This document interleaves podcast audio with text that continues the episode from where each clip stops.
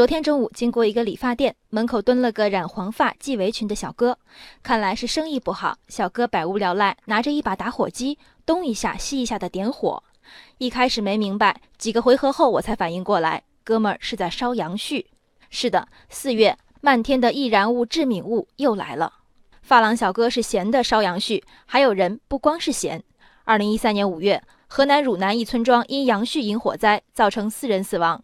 二零一六年四月，德州一小伙子出于好奇，点燃了路边绿化带里的柳絮，没想到浓烟冲天而起。二零一六年六月，新疆哈巴河县双拥公园内的杨絮发生火灾，上百平方米的天然白桦树受到威胁。而就在本周四月十一号，济南大学西校区小树林突然起火，地上堆积的杨絮加速了火势蔓延。有南方同学第一次看到铺天盖地白花花的杨絮，惊呼下雪了。远观还好，一走进其中不胜其烦。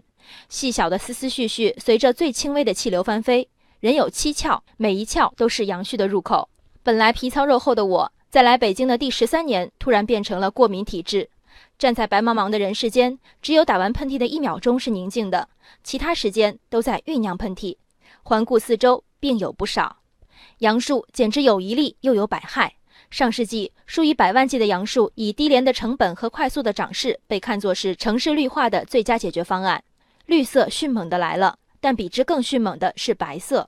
用美国媒体的说法，每年春天，雌性杨树和它们的柳树表亲就会用棉花状的绒毛球铺满中国城市的街道。杨絮、柳絮的来源主要是杨树、柳树的雌株。以北京为例，园林绿化部门2015年的普查结果显示。全市规划建成区有杨柳树雌株两百万株，占园林绿化乔木总量三千七百万株的百分之五点四，用百分之五的数量供应所有的白絮，战绩令人叹服。对这一明显和城市发展需求矛盾的树种，要怎么处理？北京市通报：“十三五”时期，北京市各项园林绿化工程中将科学选择和配置树种，不再使用杨柳树雌株，力争到二零二零年基本治理杨柳飞絮。这真是个让我的心凉了半截儿的表态。归纳起来就是，最近三四年漫天白毛毛，您还得多担待。另外，虽然也有注射药物、嫁接这样的手段，但主要还得等杨树雌株自行退出历史舞台。公开数据显示，北京的杨柳絮治理已持续十多年，效果怎么样？敬请出门观察。有专家说，杨柳树是北京绿化的大功臣；有专家说，杨柳飞絮的时间不长。只有前后不到一个月的时间，换言之，忍忍就过去了。还有专家说了，栽植杨柳树有深厚的文化底蕴，有过历史作用的就都必须保留吗？写进过诗词的树种都有金牌加身吗？治理百分之五的树，一治十多年，处处从长计议，专家们当然有正当的理由。